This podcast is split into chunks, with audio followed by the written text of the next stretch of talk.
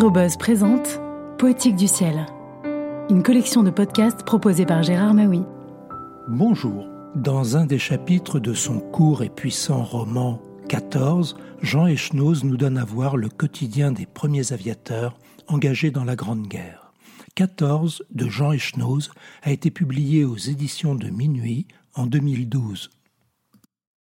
Ce moustique, à 13 heures, apparaît dans l'air normalement bleu d'une fin d'été sur le département de la Marne. Propulsons-nous vers cet insecte. À mesure qu'on l'approche, il grossit peu à peu, jusqu'à se transformer en petit avion, biplan, biplace, de modèle Farman F-37, mené par deux hommes, un pilote et un observateur, assis l'un derrière l'autre dans des fauteuils bruts, à peine protégés par deux pare-brises rudimentaire. Giflé par le vent du vol, sans être abrité par un cockpit clos comme il en viendra plus tard, ils semblent installés sur une étroite terrasse panoramique d'où l'on peut admirer le paysage de conflits débutants, colonnes de camions et de soldats en marche, terrain de manœuvre et cantonnement. À la surface du sol, où tout cela rampe et grogne, où transpirent les troupes survolées, on a extrêmement chaud, une des dernières canicules de ce milieu d'août, avant que s'amorce le virage de l'automne. Mais haut dans le ciel, comme il peut faire plus frais, on s'est couvert en conséquence. Sous leurs casques et leurs grosses lunettes de protection, mêmement vêtus de combinaisons de toile noire caoutchoutées, doublés de lapins et renforcés de chèvres, vestes et pantalons en cuir, gants et chaussons fourrés, les deux hommes se ressemblent d'autant plus que rien n'est visible de leur corps, sauf leurs joues, leurs mâchoires et leurs bouches, par laquelle ils essaient de se parler, mais sans pouvoir guère échanger mieux que des exclamations qu'ils articulent mal et n'entendent qu'à peine, assourdis par les quatre-vingts chevaux du moteur, leurs paroles coupées par l'air vif.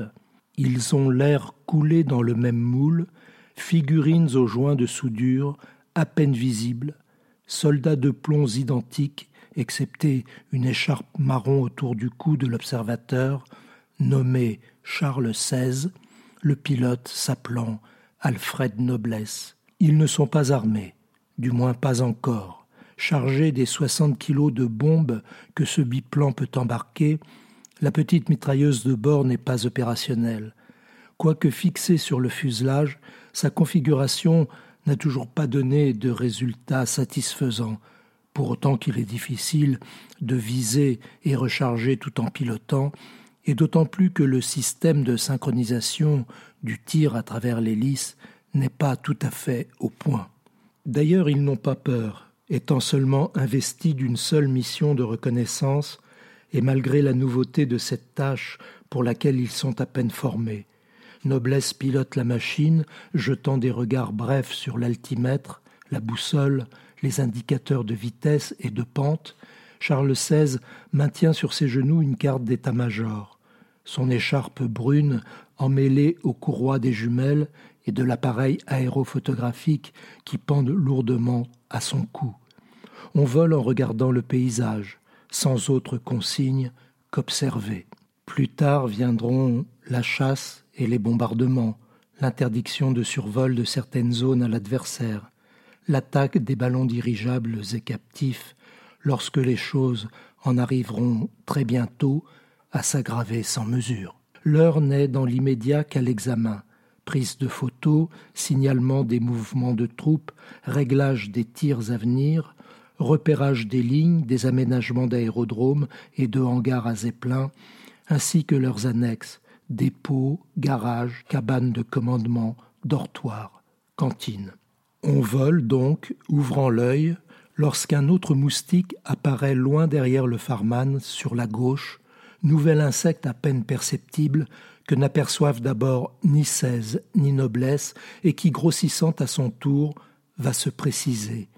Structure en bois, revêtue de toile et ornée de la croix de Malte sur les ailes, la queue et les jambes du chariot d'atterrissage, fuselage en duralumin, C'est un biplace aviatique dont la trajectoire vers le Farman laisse peu de doute quant à ses intentions, d'autant moins qu'approchant encore, comme Charles XVI distingue un fusil d'infanterie saillant de son poste de pilotage et pointé sans équivoque vers eux, il alerte aussitôt noblesse. Nous sommes dans les premières semaines de la guerre, et l'avion est un mode de transport neuf, jamais utilisé dans un but militaire.